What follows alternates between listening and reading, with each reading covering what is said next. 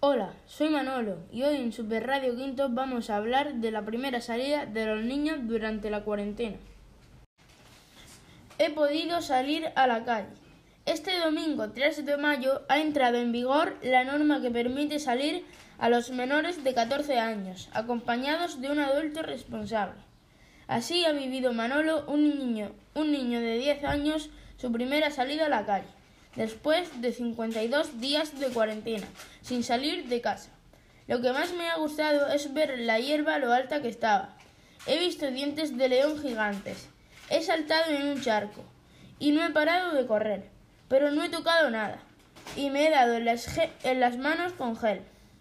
Mi madre me ha acompañado a dar una vuelta por la vega.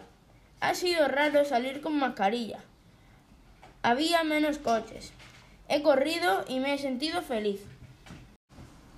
Bueno, y aquí lo dejamos.